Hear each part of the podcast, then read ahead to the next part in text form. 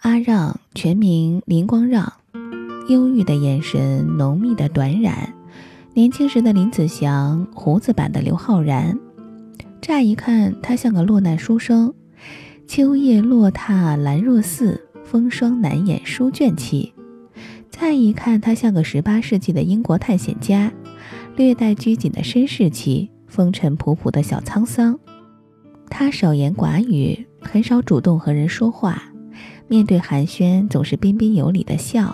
往好了说是礼貌，仔细一瞧是羞涩。喉结动呀动，食指微微抖，脚尖儿不自觉地往后缩，有一丝令人摸不着头脑的小紧张。会害羞的男生是杀气，尤其是帅到他那个级别的。很多女生看上他一会儿，就软成了棉花糖。进而想狩猎它、喂养它、保护它、拯救它。那些女生大多失望而退。这家伙是块木头吗？软玉温香他不纳，明眸暗波他不接招，绣球当剪他不剪，白瞎了这副乱人心声的好皮囊。老鼻子女生被伤了自尊，觉得他禽兽不如，怨他眼光高，不然就是另有性取向。说来也是令人费解呀！年轻力壮、血气方刚、各项功能健全，不谈恋爱、不交女朋友，整整五年没有过性生活。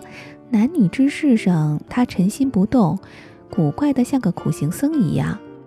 衣食住行很多方面，阿让都像个苦行僧，严重缺乏物质欲望。他春夏秋冬只穿一双鞋，黄色的。伴他走过万水千山，陪了他十几年的时光。那鞋的底儿没棱角，数年前就磨没了。有一年，他和老潘爬雨崩，时逢积雪未消，十八公里的山路一步一跤，磕长头一样，扑街一样。老潘没辙，换了一只鞋给他，认为起码一只脚不滑。两个人搀扶着前行，鼻青脸肿的一起摔跤。差点憋屈死在雪坡上。火塘前，他抢那只鞋，抱在怀里不撒手，不让老潘烧，说还能穿，还能穿，大不了他用菜刀在鞋底上重新刻出几个槽。后来没刻，鞋底磨得光又薄，无处下刀，担心戳漏了。老潘说：“阿让穿的不是鞋，是他妈一块肥皂呀！从认识他那天起就没换过。”他的理论是，只要鞋底儿没掉，就还能穿，重买一双没那个必要。那一双鞋也真的是够仗义的，知道主人穷，苟延残喘，知恩图报，底儿就是不掉。他的穷是他自己选的，并安于寒酸，很多事情他都认为没有那个必要，比如冲锋衣，比如登山包。他经常穿的是一件粗呢子小西服。风里雨里雪里雪崩里，纽扣每颗都不一样，补丁打在两肘上，哆哆嗦嗦的，冻得跟狗一样。包呢也只有一个，双肩背，风马皮的，裂口战线，伤痕累累，品相之惊悚，好似闯过弹雨，趟过战壕。一班两班的小偷是无法征服那个包的。开拉链可是个大工程，需要角度、力气和技巧，甚至还需要一点运气。内拉链年事已高，油盐不进，比较固执，比较倔强，动不动就心情不好。包里吧，其实也没啥，两件内衣，一条秋裤，一个本子，两支笔，一根羽毛。笔是旧钢笔，本子是老日记本，记满了各种故事，夹满了各地的车票。羽毛是高桥的羽毛，他的宝贝。自从他决定了当下的生活方式，再想买也买不起了。他的生活方式也在那个包里：一部苹果五手机，一部拍立得相机，一台佳能老五 D，以及一个八五一点二定焦镜头。阿让是个摄影师，来自中国香港。帅的是人神共愤，可也穷的是令人发指呀。包里那些是他最值钱的东西，他全部的家当。老潘说，以阿让的水平，拍拍明星，拍拍封面，轻轻松松国内一线。如果他肯的话，几张照片一万块钱，几年之内能买房。可是他不想，不想成名，不想赚钱，拍的照片不仅不卖，而且还倒赔钱。赔本生意他一做就是六年，还越做越带劲儿。那是他的一个梦想，几乎算是另一种欲壑难填。赔钱也要有钱赔才好，可是他没钱。捉襟见肘的老潘给他介绍过挣钱的途径，让他去趟羊卓雍措给人旅拍婚纱。他去了，金主看到成片后大喜过望，十二分的满意。只是奇怪他神情中的萧瑟和悲壮，好特别的摄影师。拍照的时候不声不响，每拍一张深呼吸一口，像个求渡的人，蝶泳在水中央。他拿到钱后就跑了，先跑回家把自己关了一天，接着跑去继续他的赔钱事业。一段时间后，风尘仆仆的回来，局促的立在老潘面前，礼貌而羞涩的笑得讪讪。他又没钱了，等着老潘安排介绍零活。等着再度悲壮，这样的事儿不知道发生了多少遭。听说每次他的表情都是忍辱负重似的。据说他那副熊样真的很欠揍，就像一个无奈卖身葬父的良家妇女，等着被土豪劣绅逼良为娼。更气人的还不仅于此，有的时候临时有急活，甲方点名要最好的摄影师，老潘好心让他轻松挣大钱。他说不接单就不接，拒绝的斩钉截铁，理由只有一句：我兜里现在还有钱。那气势那架势，好像整个汇丰银行都揣在他兜里。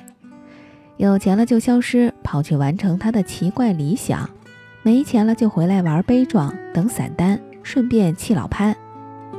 西藏旅游有淡旺季，金主不常有，未必每次他没钱了，都恰好能有活给他干。这种时候，他习惯躲回自己的小出租房，不出门，喝自来水，吃方便面，以克时间。曾经，他生活在狮子山下，衣食无忧，家境良好，想吃烧鹅吃烧鹅，想吃生鲜吃生鲜。如今，出钱一丁他吃不起，也吃不起辛拉面。很多时候，康师傅他也吃不起，只吃不到两块钱的老北京干炸面。那个面很有个性，甚至坚韧不屈。拉萨海拔高，沸水只有八十多度，需要泡上十多分钟才能把面咬断。这个香港帅小伙躲在十平方米的出租屋里，咽着口水，盯着面碗，反光板压不紧碗，破靴子脱下来压住反光板。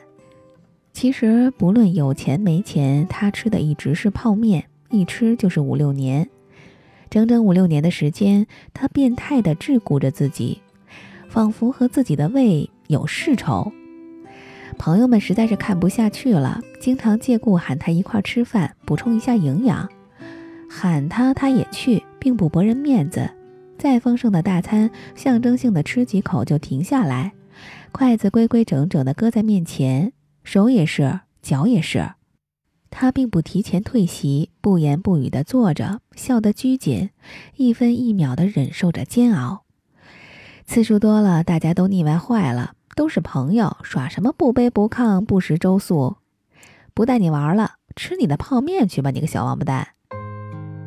当然，也不是顿顿吃泡面。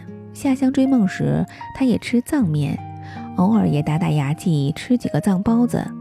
他热爱麦香鱼，那是他对食物的最高期望，每次都能吃到眼含热泪。可是拉萨没有麦当劳。偶尔会有外地朋友给他带几个来，他的拘谨只会在麦香鱼面前雪消冰融，鼻子插在袋子里深深的嗅，激动不已的红扑扑的脸。空运来的麦香鱼早就不酥脆，软趴趴的像个鞋垫儿，气味也接近鞋垫儿，可是他却视为珍宝，省着吃，剪成小块儿分成好几天吃，麦香鱼块儿加泡面。最后一条麦香鱼，惯例是会留很久，留到出行路上陪他。藏地苦寒，油炸食物不易坏，他把它郑重地包好，藏进手套箱，一路上把它当个盼头和希望。但凡有了钱，都用以追梦了。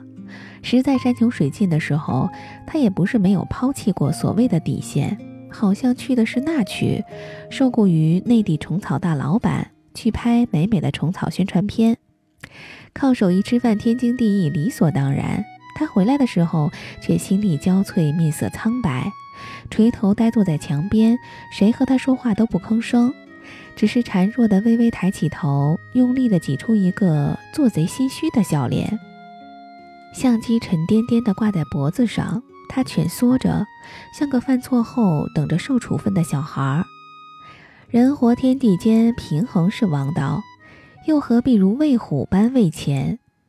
良好的物质基础，无疑可以为一个人的精神追求提供良好的先决条件。但凡活明白的人，才不会有他那样的纠结。众人大都不解他的格色，只有老潘懂他，说。阿让还是个小孩子，也对，小孩懵懵懂懂的偏执，傻乎乎的倔强。若不是个小孩，怎会有那么孩子气的理想？背井离乡，不在意吃穿，不图名，不图利，不谈恋爱，不惜为了那个理想一陪六年，不惜的还有命。一个人住在这城市，为了填饱肚子就已经疲力尽。还谈什么理想？那是我们的美梦。醒后，还是依然奔波在风雨的街头。有时候想哭就把泪咽进一腔热血的胸口。公车上。我睡过了车站，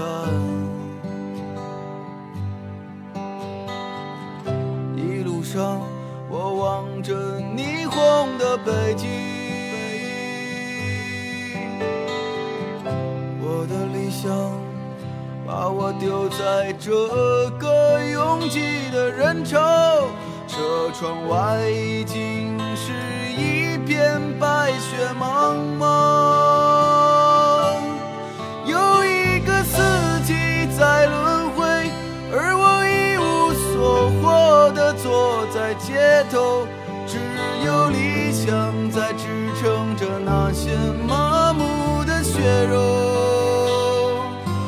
想，今年你几岁？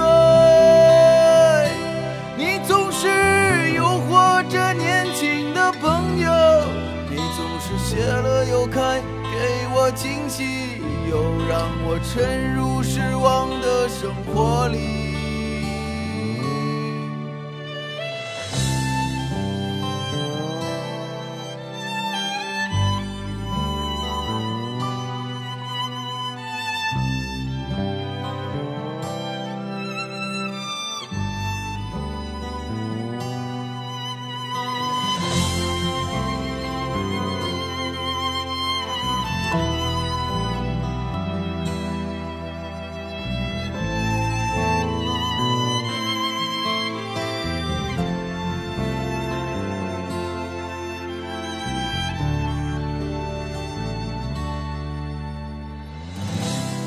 上，我睡过了车站，一路上我望着霓虹的北京，我的理想把我丢在这个拥挤的人潮，车窗外已经是一片白雪茫茫。